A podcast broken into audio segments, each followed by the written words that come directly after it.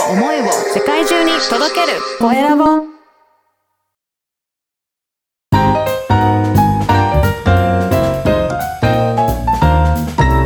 ポッドキャストの配信で人生が変わる。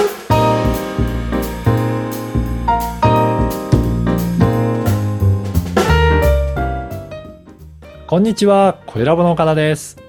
こんにちは。お相手はフリーアナウンサーのうなみいくよです。よろしくお願いします。よろしくお願いします。今日からうなみさんにインタビューしていただきますが、よろしくお願いします。いや、なんだか気恥ずかしい感じしますね、岡田さん。はい。ね、普段結構いろいろなところでお話ししたりとかしてますけどね。インタビューするのは初ですよね。岡田さんにインタビューするのは初めてですね。されたことはありますけどね。そうか。はい。あのーね、リスナーの方で初めての方もいらっしゃると思うので、ぜはいひうなみさん自己紹介してもらってもいいですか？はい。改めまして、皆様、こんにちは。フリーアナウンサーで、ポッドキャストインタビュアーのうなみいくよと申します。えー、若い頃に10年間静岡の地方局でアナウンサーをしていまして、はい。で、10年間やって、その後ですね、局にずっといたんですよ。だから、サラリーマン生活が27年。その後、50を前に、年齢バレちゃった。フリーランスになりまして、岡田さんに拾っていただきました。そして、あの、ポッドキャストのね、インタビュアーということで結構やらせていただきました。うんうん。もう1年近くのお付き合い、1年もうちょっとか、うんお付き合いとなっておりますねが、本当にね、たす、あの、なんだろう、自分の中にはもう、ポッドキャストインタビュアーですっていうのが、もうこう自分の肩書きとして言えるようになったなという気がしています。ありがとうございます。あありがとうございます。うんあの、コイラボのホームページにはですね、はい一番下のところにインタビュアーの、えーご紹介もさせていただいてますので、その中にうなみさんもあるので、ぜひチェックしていただいて、はいで、うなみさんのページの中には担当していた番組とかも全部掲載しているので、あ、こんな感じで番組やってるんだっていうのもチェックいただきたいなと思います。はい、ぜひともよろしくお願いします。はい。うなみさんは、あの、うなみさん自身の番組も発信されてらっしゃるんですよね。そうなんです。まあ、はいね、皆さんの、あの、お相手をするっていうのもそうなんですが、自分で持っている番組っていうのが、人生の転機はチャンスって、うんこれももう1年続きましたね。ね。いろんな方出演いただいてますもんね。そうなんです。で、すごくやっぱりその番組やってるんですけど、喋ってみますって言うとね、結構喜ばれて皆さん出ていただけるんですよね。で、うん逆にこの番組を持ってることによって、声かけられるって言うと変なんですけど、うんうんこういうのやってんですけど、興味ないですか？みたいな感じで。そういうそのきっかけのチャンスをもらったのが、この人生の転機はチャンスだなと思ってます。で、やっぱりその人って人生こう生きてたら、こう、山あり谷ありじゃないですか、普通は。ね。うんそれはあまり感じない人もいるかもしれないけど、私やっぱりこう、いいなと思うのって、こう、凹んだ、いろんな事件があるわけですよ。人生何十年生きてると。うんですね。でもそこで、じゃあどんな風にその時その人はマインドで心持ちで、その底辺だった時を乗り越えて、今、今はね、頑張って輝いてる姿多いですけども、うんあ、そういうことがあったから今の誰々さんがあるんですねっていう、そんなお話ができるのがね、すっごく聞くのが楽しいです。ま、まず自分が、あの、ありがたいなと思って聞かせてもらってるんですけど、で、やっぱりそういう皆さんも、その過去の出来事って結構忘れちゃってたりとかするんだけど、いやー、初心に帰れましたとか、はいはいはい。そうやって言っていただけるんでね、うんすごくね、やらせていただいてよかったなと思ってます。いいですよね。いや、本当ポッドキャストってね、そういったところもできるのはいいなと思うんですが、今日のうんテーマは、こういった、ポッドキャストの魅力について語っていきたいなと思っておし、て言っ、ちゃったけど。はい。実は、これ、あの、ポ私のこの番組の第1回のテーマも、このポッドキャストの魅力っていうテーマで語ってるんですよ。うん。うんどうでした？岡田さん、ねどんな風なお話を？そうですね。いや、あのーポッドキャストって、こう、もう何年も私発信もやってますけど、うん改めてやり続けて、今もう、うなみさんおっしゃったように、いろんな人の話を聞けるのって、聞いてるインタビュアーとしてもすごく楽しくできてるし、うんいろんな方の人生聞けたりとかうん、思いとか聞けたりとかして、すごくいいなと思いますね。うん。そうですよね。うなみさんもインタビューしてみてどうですか？あ、やっぱりその、いじっくり話聞かせてもらうんで、私の場合は。特にその番組に関して言えば、一回事前インタビューするんですよ。おー、そうなんですねあ。はい。で、この人の一番言いたいことは何かなとか、うんいろいろまあ本当さ、結構だから時間かけてるんですけど、うん。話を聞く中で、この人今こうだけど、一番ここ膨らめたらいいのかなみたいなことを事前インタビューさせてもらっていて、ではい。その後本番収録っていうのを後日するんですね。おー。だから結構話し込むんですよ。変な話。そうなんですね。すると、やっぱりお相手の方もあ結構、なんだろう、こんなとこまで見せちゃったみたいな安心感がやっぱりあるみたいで、うん。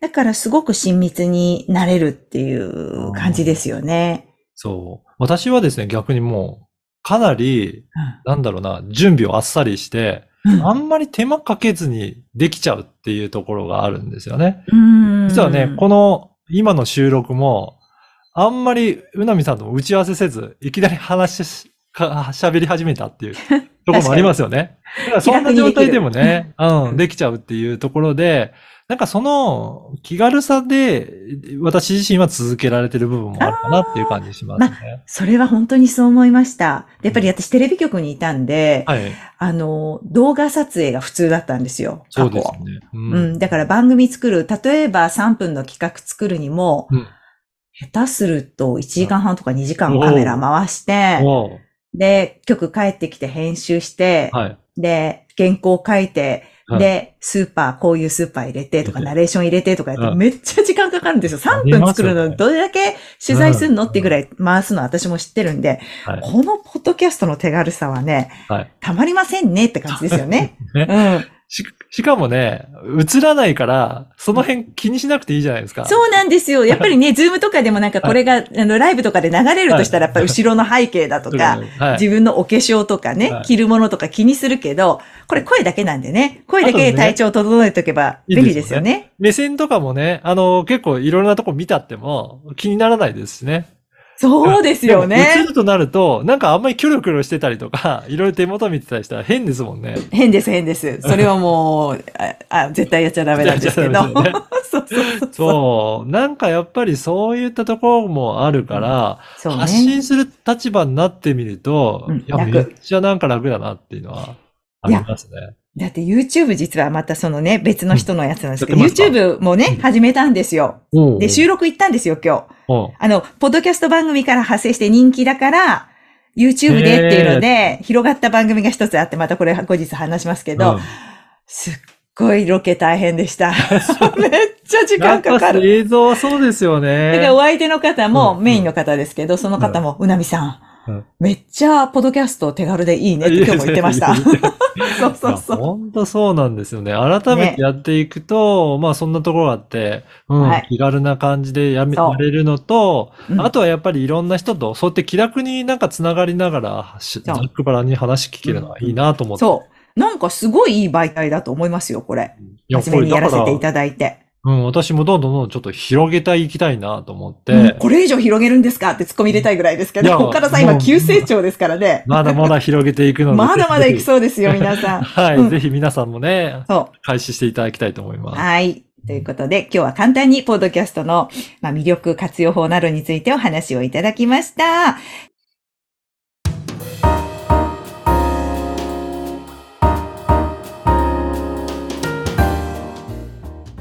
さあ、続いては、おすすめの岡田さん、おすすめのポッドキャストのコーナーです。今回ご紹介していただける番組は何ですか？はい、今回は営業で這い上がれという番組を紹介したいと思いうんます。うんうんうん。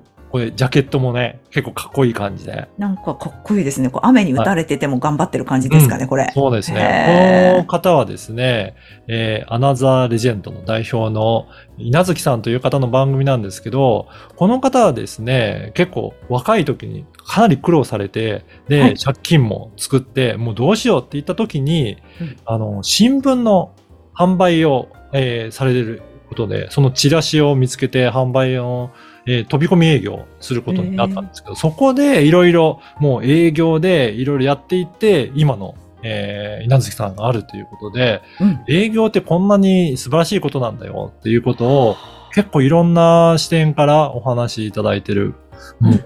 すごく勉強になる番組ですね。ああ、じゃあぜひちょっとチェックして、やっぱり、うん、いや、ちゃんとできる方ってやっぱ営業できてる方多いなって私も思いますので、やっぱそういう苦労人の方のお話ってすごい興味ありますので、うん毎週日曜日の配信となっていますねす。ね。はい。それでですね、面白いのが、毎回、最初のオープニングの挨拶の時に、格言みたいな感じで稲月さんがかっこよくおっしゃるんですよ。へえ。はい。ぜひその格言も聞いていただいて、うんさらにそこから深掘りしてお話展開する時もあるので、はい。その格言もぜひ聞いていただきたいなと思います。はい。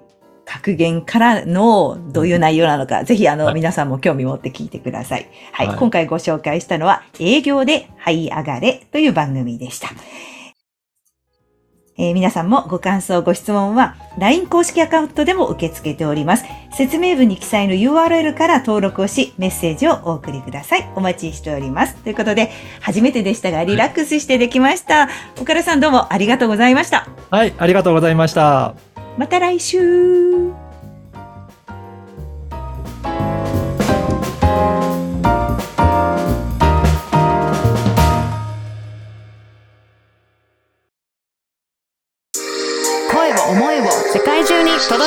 Dopo eravamo